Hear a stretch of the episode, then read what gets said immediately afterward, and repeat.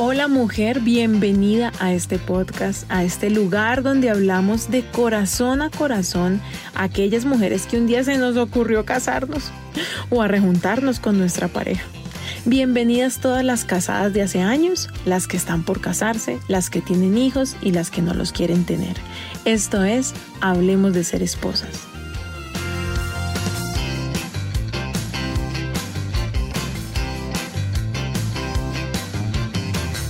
Este episodio se titula Tal vez. Un número grande de esposas me escriben y me contactan, eh, están haciendo algunas, ¿no? Muchas, el taller o tomando las clases personales conmigo. Algunas van a la clase y nunca vuelven.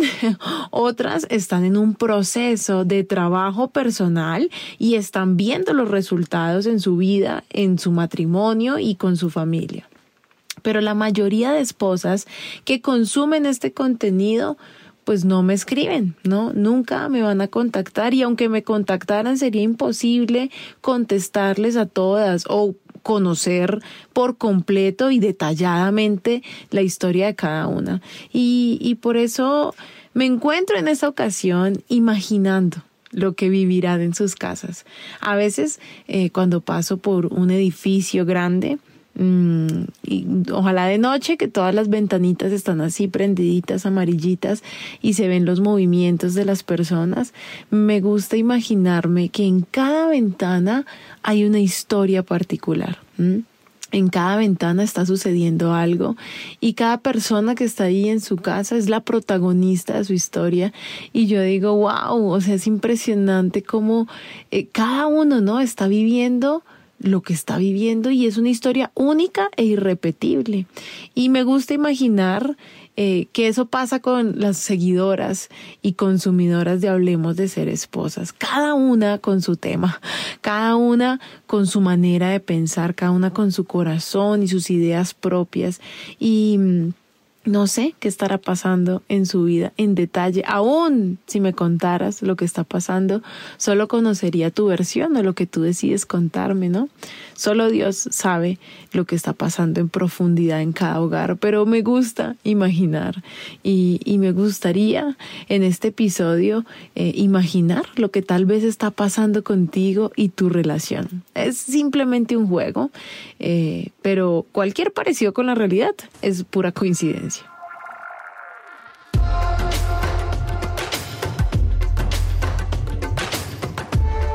Tal vez. Tal vez tú estás viviendo la etapa del noviazgo con vistas a casarte. Tal vez ya estás convencida de que ese hombre va a ser el papá de tus hijos. Tal vez ya están comprometidos y estás en esa etapa bonita, ¿no? De, de ver el vestido, de, bueno, bonita y estresante, depende de con qué actitud lo estás tomando. Tal vez estás disfrutando esos preparativos para la boda. Tal vez viven juntos en unión libre por temor a casarse y matar el amor, que es lo que dice mucha gente. O no se quieren casar porque no consideran que legalizarlo sea importante. Tal vez tú te quieres casar y él no quiere. Tal vez estás en los primeros meses o el primer año de convivencia y todavía dices, mira Lina, nosotros nunca hemos discutido de manera así como fea, como uno ve, ¿no? Y escucha que discuten los demás. Tal vez piensas que nunca les va a pasar. O tal vez, como también he escuchado varios casos, llevan menos del año de convivencia, de matrimonio, y ya estás que te quieres divorciar. Tal vez están en los primeros años aún sin hijos, qué rico. O puede ser que ya decidieron no tenerlos, ok, es su decisión.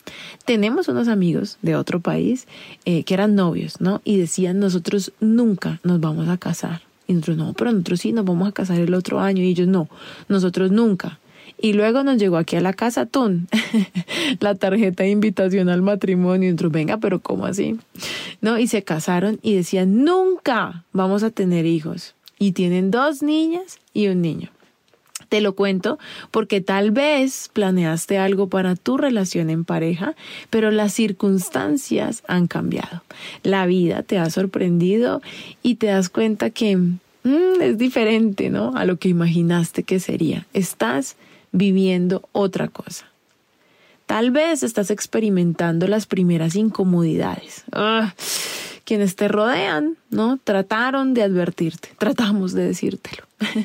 Tratamos de decirte ciertas cosas de tu amado, pero tú no las veías tan grave. Ya no son tan novios como antes, la rutina está llegando a la relación, está difícil, el trabajo, las obligaciones, pero van bien. Comienzan a tener los primeros desacuerdos en las decisiones importantes, eh, como si se van del país por la crisis, o si tú deberías trabajar más o no trabajar, o si la mamá de alguno de los dos viene a vivir con ustedes. Uf, decisiones complejas. Tal vez estás ahí, tomándolas. Tal vez estás concentrada ahora en graduarte o en ese ascenso y no tienes mucho tiempo para, para poner cuidado a las emociones de los dos. No, Lina, realmente yo ahorita no tengo tiempo para hacer ese taller tuyo ni, ni estar pendiente de estas cosas. Necesito el dinero y, y ahora es más importante aprovechar el tiempo para poder comprar ese apartamento y que estar pendiente pues de, ay, de tender y de sanar heridas de la infancia y no sé qué. No, tal vez crees que estas pequeñas diferencias que comenzaron a aparecer son normales, entre comillas, o insignificantes.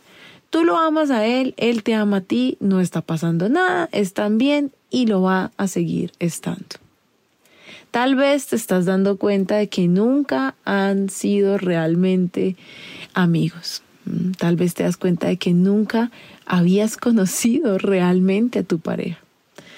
Tal vez te estás dando cuenta de que nunca has sido realmente tú al estar con él y, te sorprendes haciendo muchas actividades y tomando decisiones a escondidas de él o en secreto porque ni siquiera estás segura de lo que va a decir o hacer, si se entera de lo que tú estás haciendo en secreto.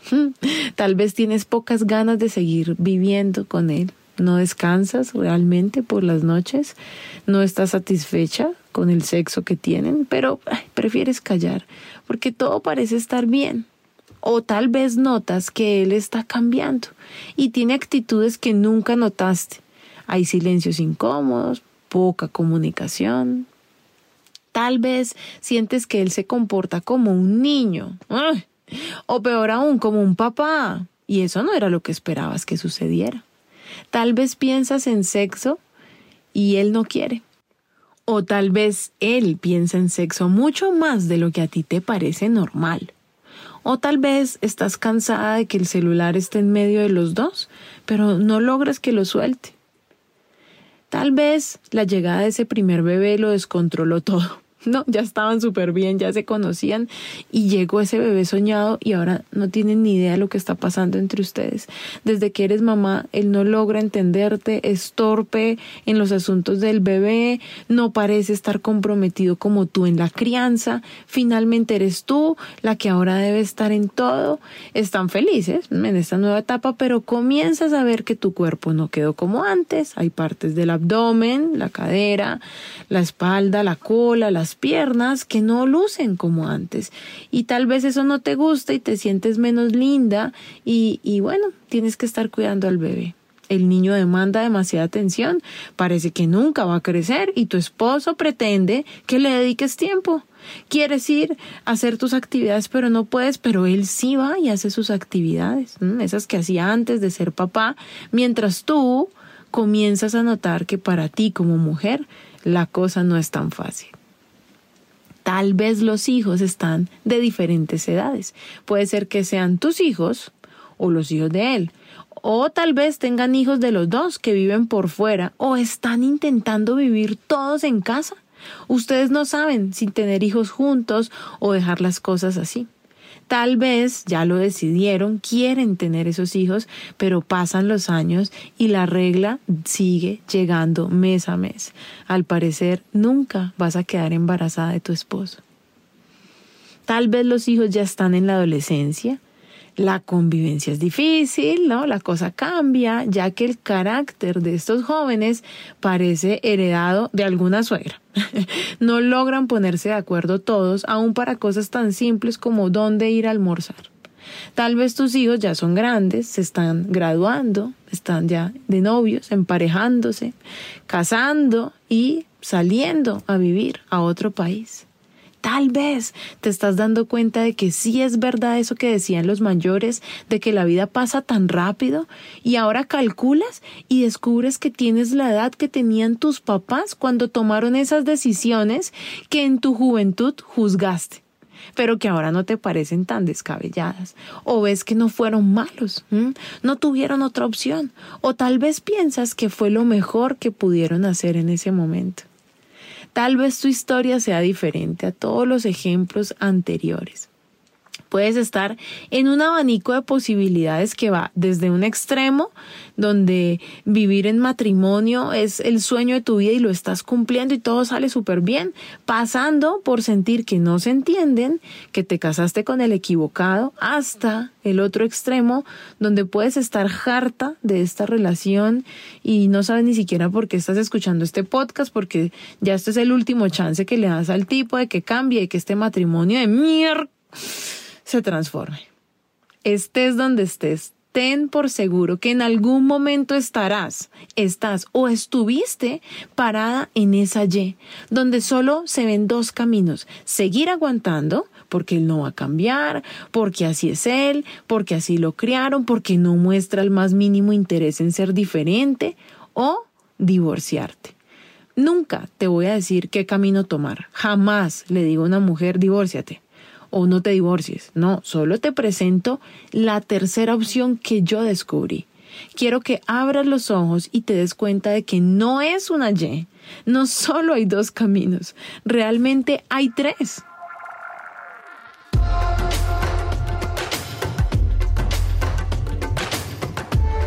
Tal vez necesitabas llegar a este podcast urgentemente.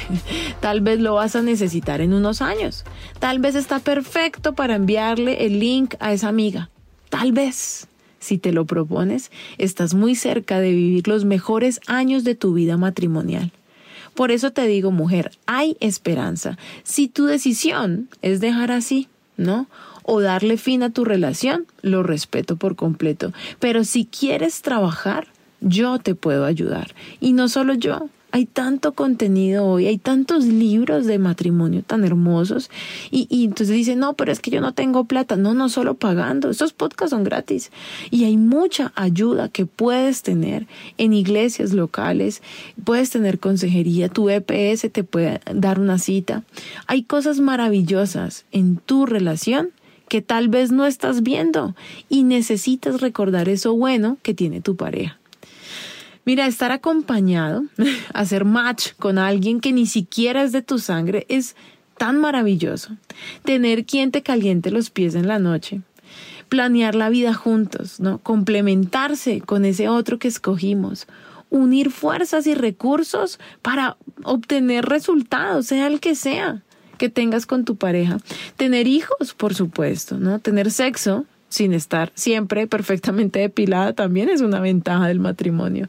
Y lo mejor, que sea él el que se tenga que parar a matar la cucaracha voladora o a ver qué es ese ruido extraño y tú te puedas quedar bajo las cobijas. Esas son ventajas grandes de vivir en pareja cuidarse mutuamente, que te rasquen la espalda y en esa parte donde uno estira el brazo y no alcanza, amarse, decirse cosas al oído por teléfono, mirarse y comprenderse desde el alma, sí, con solo la mirada ya uno entendió lo que pasó, reírse juntos de los chistes, de las anécdotas, de los hijos o de las mascotas. La vida en pareja es un modelo que funciona y funciona muy bien. Solo necesitamos desintoxicarnos de todo lo negativo que se nos ha dicho que es. Mira, a mí no me preocupan los divorciados ni la gente que decide no casarse. A mí me preocupan los casados que no disfrutamos la vida de matrimonio. No, no sé lo que tal vez está pasando en tu relación, pero sí es tu responsabilidad gestionar la solución al problema. ¿Qué es gestionar? Yo no sabía que era gestionar. Y, y, y una amiga me explicó que gestionar es hacer lo necesario para que suceda. ¿Qué cosa? Pues lo que queremos de nuestra vida. Mujer, haz que suceda. No esperes más. Realmente, si te sientes en esa Y que te digo, sea que estés recién casado, ya tus hijos estén yendo de casa, en el momento que te encuentres, te digo, hay muchas ventajas de vivir en pareja. Tal vez tu esposo no te lleva flores o chocolates, pero los cuida, cuida de ti, ¿ves? Hay diferentes maneras de cuidarnos o de mostrarnos amor y muchas veces nos enfocamos solo en lo que soñamos del otro, en lo que deseamos que el otro haga por nosotras y no nos damos cuenta de lo que ya está haciendo. Yo recuerdo hace muchos años, eh, cumpleaños y ese día era un día de semana y yo tenía que ir a mi escuela de teatro y, y ese día mi esposo no me hizo nada a mis ojos, mi esposo no me hizo nada. Y yo me fui llorando y llegué a la escuela llorando y una compañera me dijo, ¿qué pasó? Y le conté y me decía, pero nada, y yo no, nada, no hubo regalo, no hubo flores, no hubo desayuno a la cama.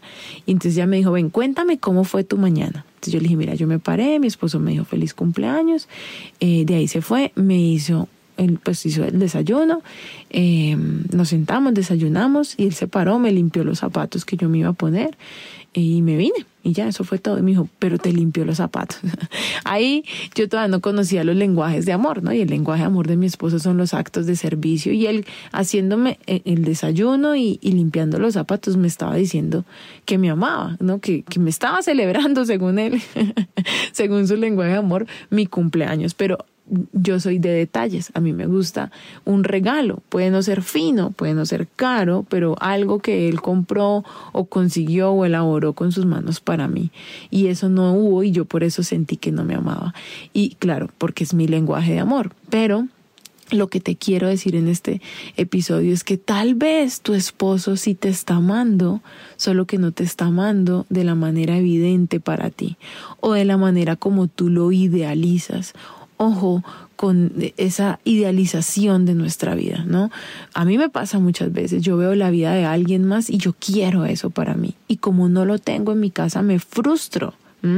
Y se lo reclamo a mi esposo, tú y yo, ¿por qué no hacemos tal cosa? Y dice, pues porque no nos gusta. Y yo, ay, ¿verdad? Pero como vi que la fulanita lo hizo y lo publicó, entonces se me olvidó y quería hacerlo, quería tenerlo. Y entonces es ahí donde debemos conocernos, es ahí donde debemos tener claro hacia dónde vamos. Tal vez no tengas claro hacia dónde vas y es momento de que puedas reconocer lo que tienes, el material que tienes, ¿no? Eh, no sé, uno a veces hace el almuerzo con lo que hay. Uno dice, ay, qué rico una bandeja paisa, pero no hay carne molida, no hay aguacate, no hay plátano y no hay huevos. Pues imposible, ¿no? Pero hay otras cosas. Entonces, con lo que hay, uno con eso hace un almuerzo rico, delicioso y agradece a Dios por eso. Entonces, con lo que hay en tu relación, en tu casa, con la manera de ser, con eso construye. Fíjate, mujer, enfócate en la manera en que tu esposo los cuida, los ama a su manera, ¿sí? Y, y díselo dile, te agradezco esto, de verdad lo valoro, me encantaría esto otro, sé que algún día tal vez te das cuenta que yo te amo y hago tal cosa. Y esas conversaciones desde el amor y no desde el reproche para que tal vez puedas comenzar a disfrutar la vida en pareja y puedas vivir la mejor etapa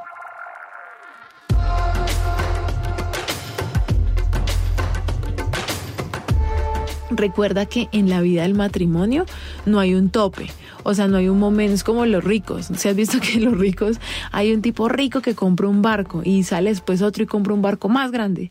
Y luego sale otro y tiene tres mansiones. Y entonces va el otro y tiene cinco mansiones. Y es como que uno dice, pero nunca los ricos se cansan de comprar cosas. O sea, siempre hay otro más rico y hay algo más que comprar o las carteras, ¿no? Tenemos carteras, pero siempre queremos otra.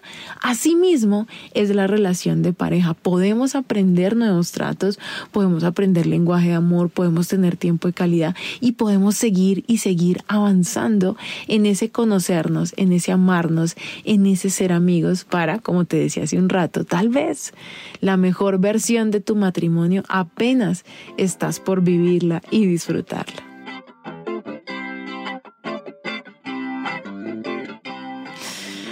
Mujer, muchas cosas, ¿no? Que aprender. No esperes más a que suceda. Haz que pase. Gestiónalo. Espero que este episodio te haya abierto un poco más los ojos a la verdad y que podamos juntas aprender a ser esposas en este mundo actual. Recuerda que este y todos los temas que expongo aquí los podemos profundizar en las clases personales. Escríbeme en Instagram, mira el contenido que hay ahí, visita el link del final del perfil donde tengo las cositas que, que puedes hacer, el taller, las clases personales. Me encuentras como arroba Lina Valbuena, la primera con B grande y la segunda con B pequeña. Y recuerda, no te aguantes ni te divorcies. Hay otro camino.